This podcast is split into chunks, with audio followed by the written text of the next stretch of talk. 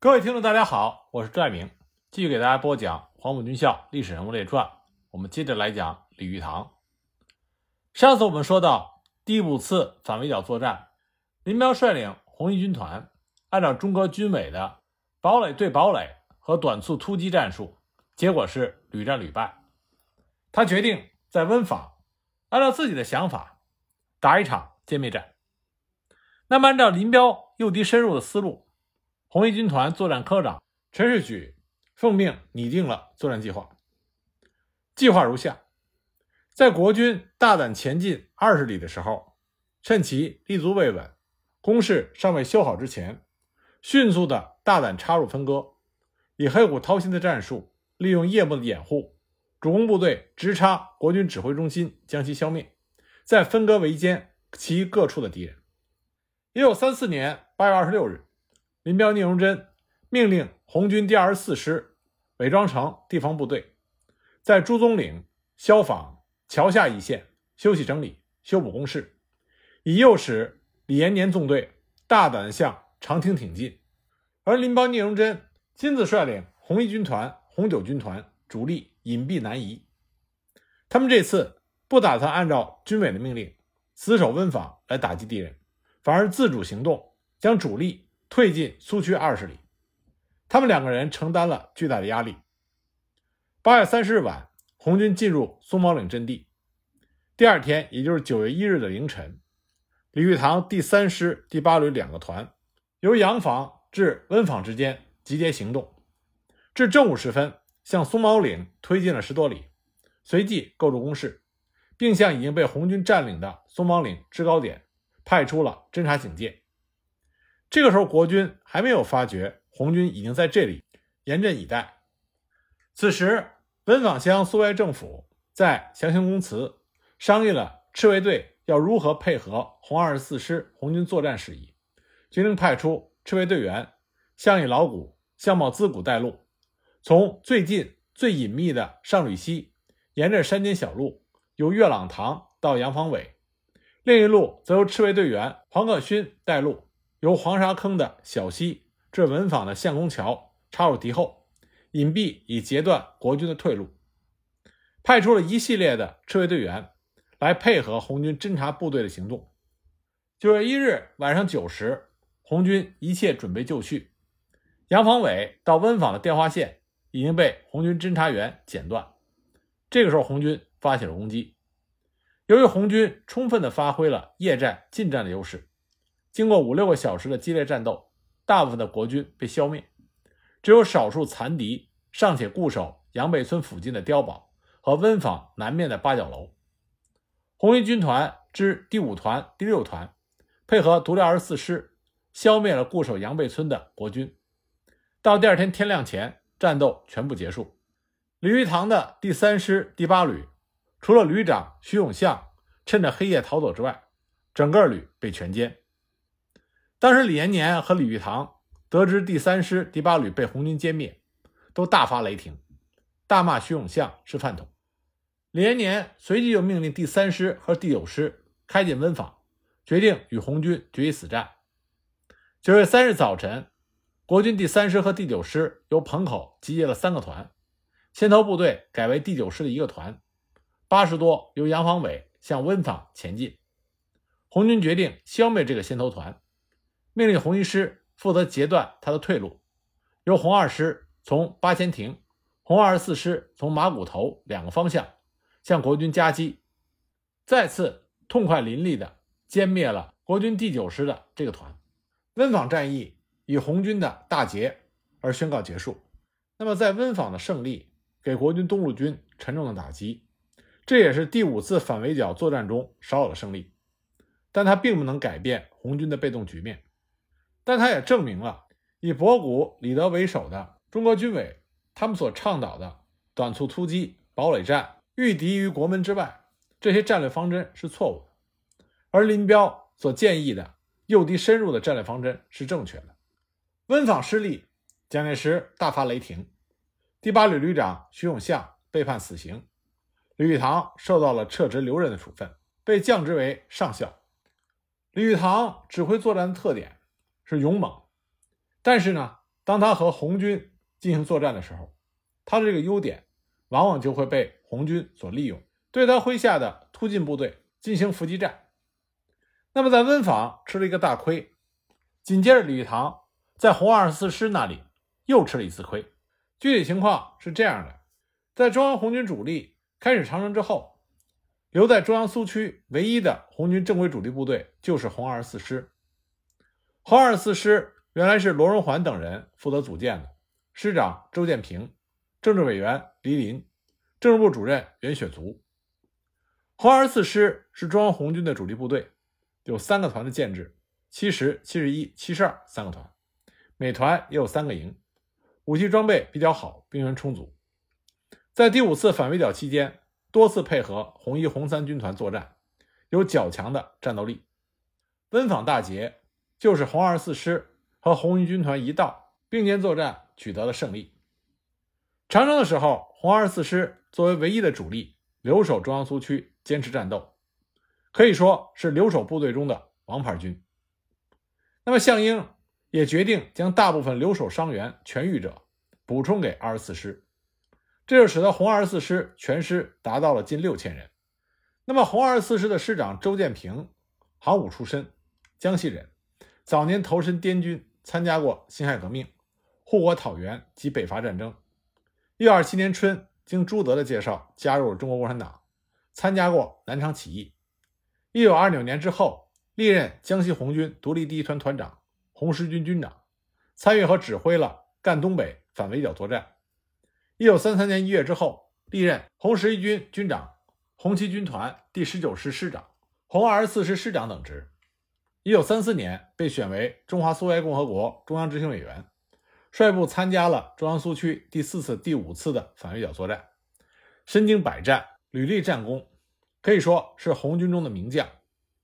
那么当时洪都瑞金刚刚被攻陷，红二十四师的指战员眼看着洪都遭受到敌人的蹂躏，都纷纷的要求要狠狠的出击打击国军。周建平就召开了团级干部会议，他征求大家的意见，打还是不打？与会者都赞同要打，而项英这个时候也主张要打一场大仗。他说要用胜仗。来振奋一下苏区的群众，提高大家的信心。那么一场大仗就这么决定了下来。战场选择在了瑞金和会昌之间的谢坊。那么打击的对象正是李玉堂的国军第三师。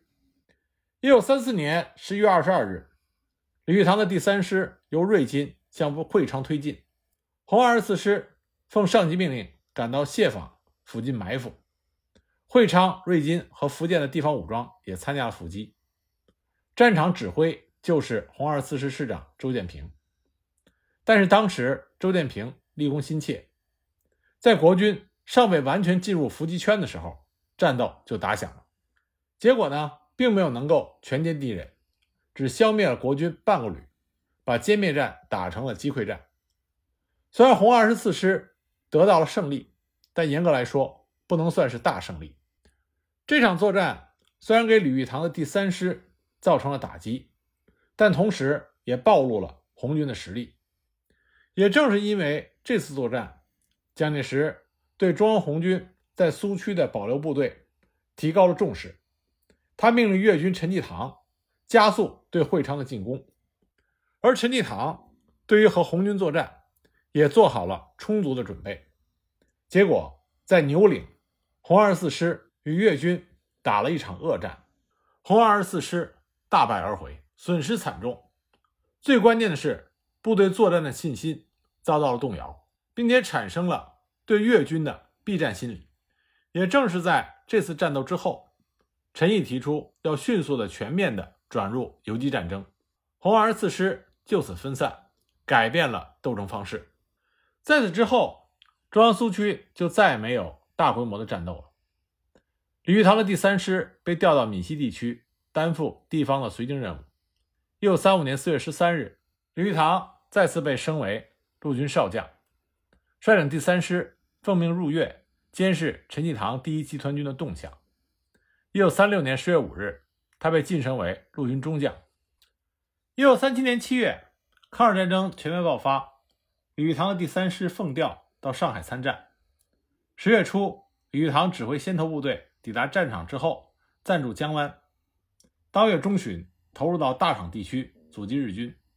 激战十多天之后，因为损失过重，奉命退守苏州河南岸。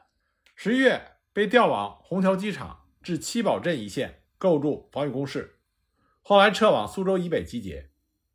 国军放弃上海的时候，李玉堂的第三师又被调往同里至车坊一线布防，以掩护主力撤退。在完成任务之后，开赴汉口整补。一九三八年四月，第三师被调往徐州战场，被配置在砀山、商丘、南丰一线，担负警戒任务。五月，在邳县以东阻击日军。徐州会战失利之后，李玉堂奉命配合友军，于方头山等地组织日军，为战区主力后撤争取了时间。他在完成任务之后，撤往涡阳。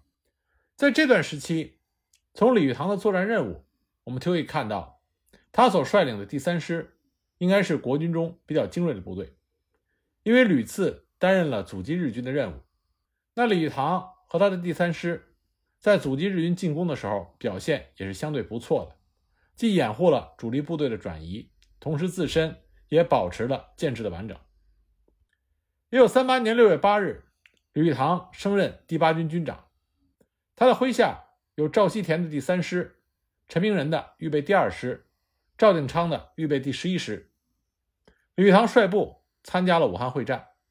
那么第八军被定为三师制的甲种军，但实际上只有李玉堂的基本部队第三师有战斗力。预备第二师原来是贵州省的三个保安团，所以既没有上过战场，也缺少训练。预备十一师则是以在淞沪会战中遭受重创的第三十三师的残部改编而成。那么，因为原先的老兵损失殆尽，新兵过多，所以战斗力也不行。李玉堂就是带着这样一支部队投入到武汉会战中的。武汉会战开始之后，李玉堂的第八军被编入张发奎第二兵团序列，奉命开赴江西星子至九江一线的盐湖地区构筑防御工事。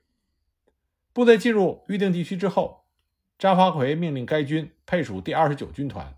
由军团长李汉魂负责指挥，并且将第十五师也配属给李玉堂的第八军使用。九江作战是抗日战争初期国军打的比较窝囊的一次作战，短短几天，重镇九江就失守了。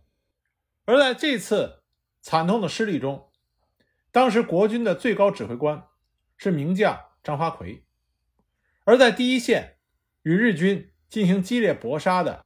唯一一支国军主力部队的军事主官正是李玉堂，所以他们两个人也因为九江作战的失利，给他们的军事生涯蒙上了污点。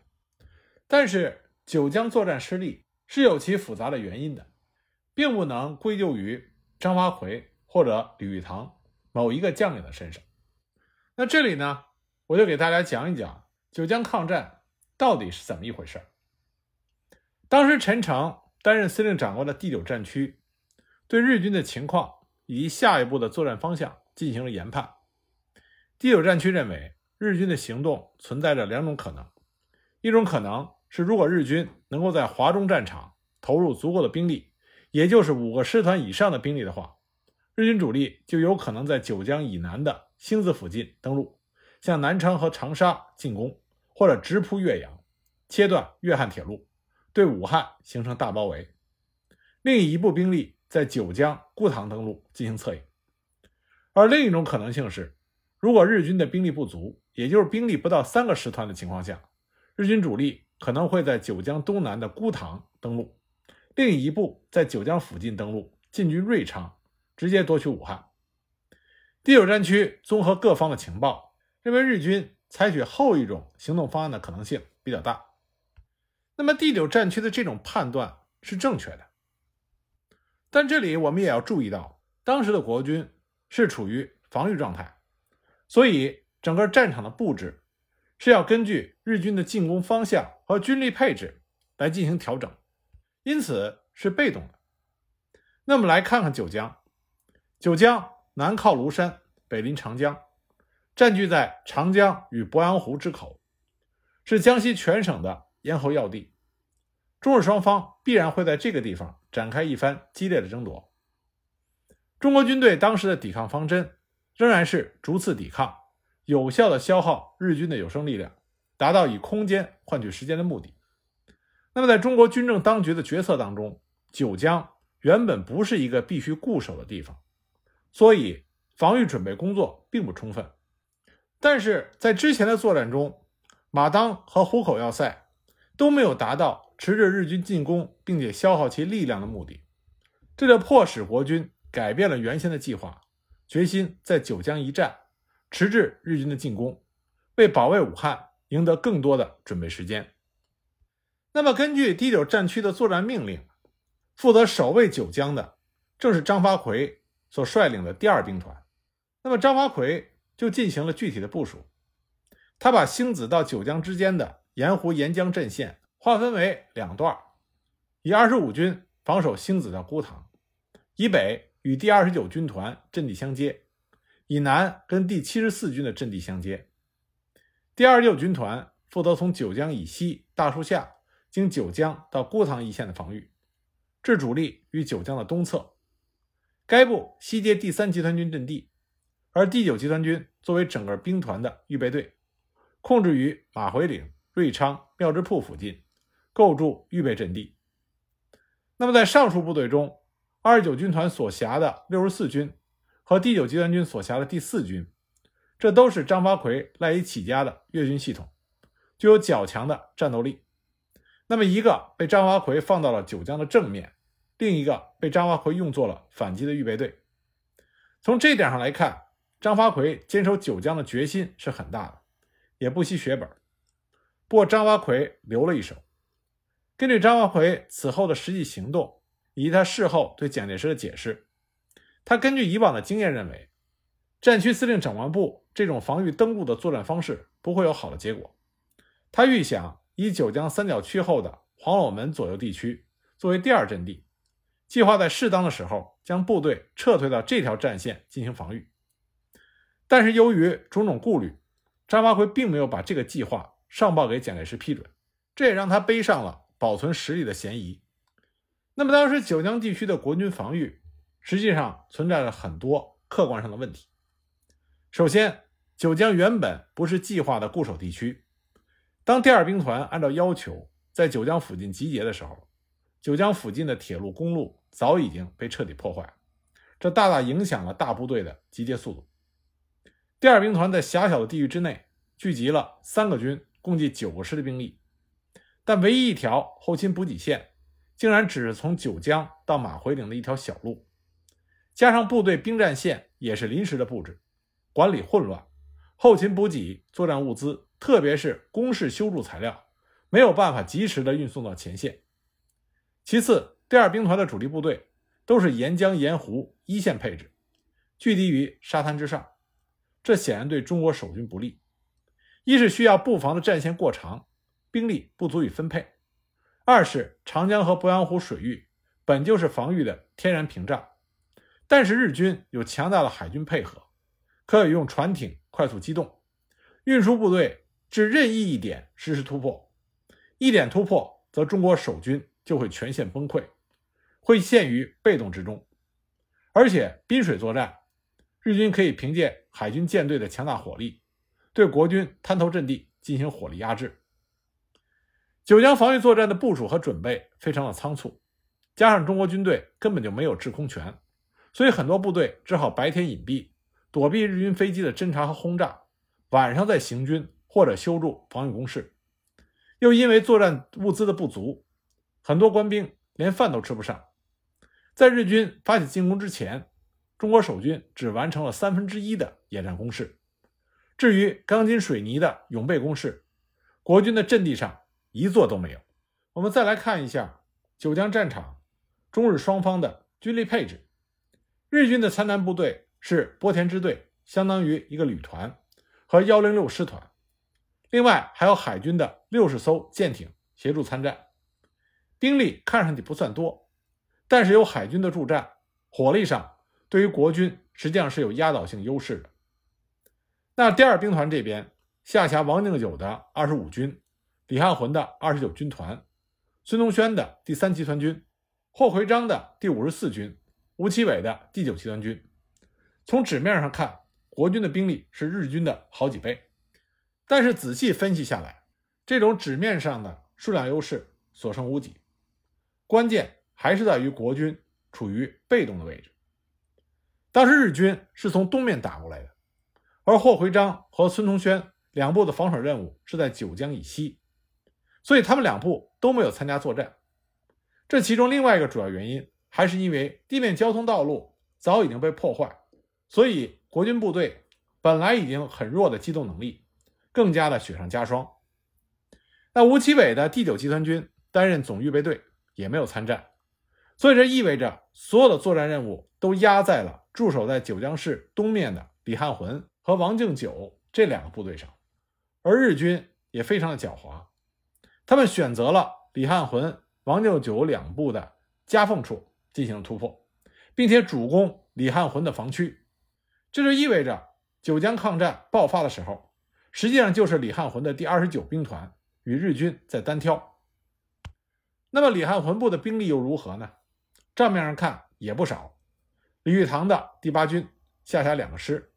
李汉魂亲自兼任的粤军第六十四军，另外还有三个预备师，两个江西省保安团，一个游动炮兵营，一个野炮营，一个重炮营，三个高炮连，半个工兵连。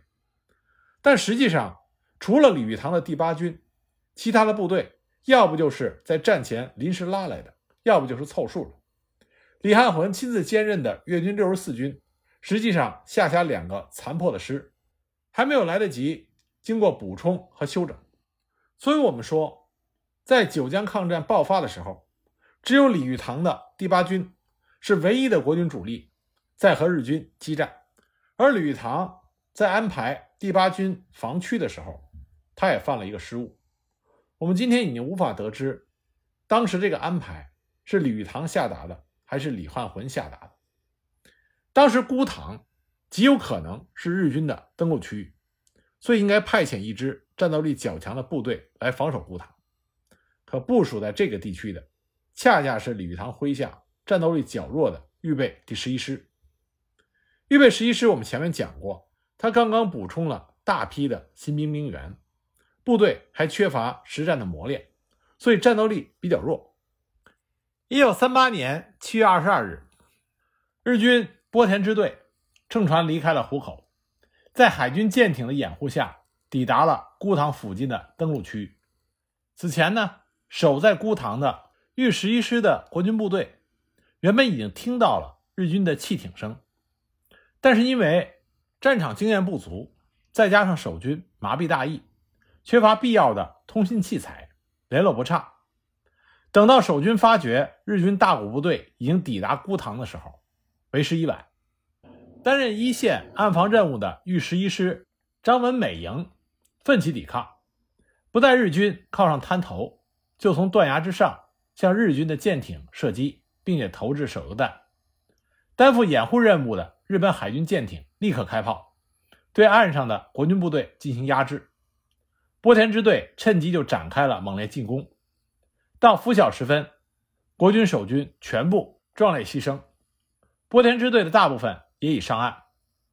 第八军军长李玉堂派了第十五师一个团赶来增援，豫十一师也投入了增援部队。但这个时候，国军守军已经无法改变战场态势，回天无力。豫十一师在得到了十五师的增援之后，挡住了日军第一波进攻。但挡住进攻之后，豫十一师坚持在阵地的人已经不足五百多人。李玉堂请示上级，将该师撤往星子休整，所留防务由友军第幺二八师接替。那么，直到凌晨四点十五分，第二兵团部才接到了日军在孤塘登陆的消息。当时，兵团司令张发奎正在前线巡查，并不在司令长官部。兵团指挥部按照战区的指示，立刻派第七十军幺二八师增援。二十三日中午，蒋介石命令罗卓英集结兵力。向驻彭泽和湖口的日军发起进攻，对九江方向的日军进行牵制，同时又命令第九战区务必趁日军立足未稳之时，将来犯之敌迅速歼灭。第九战区就下令第二兵团集中第七十军、第二十五军幺九零师和第四军的一个旅，在当天晚上向日军发起了反击。此外，第四军也奉命北上，紧急驰援九江。二十三日上午，日军的波田支队已经突破了豫十一师的第二线阵地，而后兵分两路，左路向南突进。当天下午，在无帐岭以南地区，与奉命赶来的国军守军幺九零师遭遇，双方发生了激战。右路在击退了十五师的一个团之后，于二十三日下午又占领了九江东南约十公里处的塔顶山一带。这个时候，国军守军部队的幺二八师也已赶到此处，双方形成对峙状态。二十四日拂晓，第二兵团七十军和幺九零师赶到战场，按照战区的要求，一起向日军发起反击。第七十军十九师进攻塔顶山，幺二八师进攻塔顶山西北的普泉山，幺九零师进攻塔顶山以东的当面日军。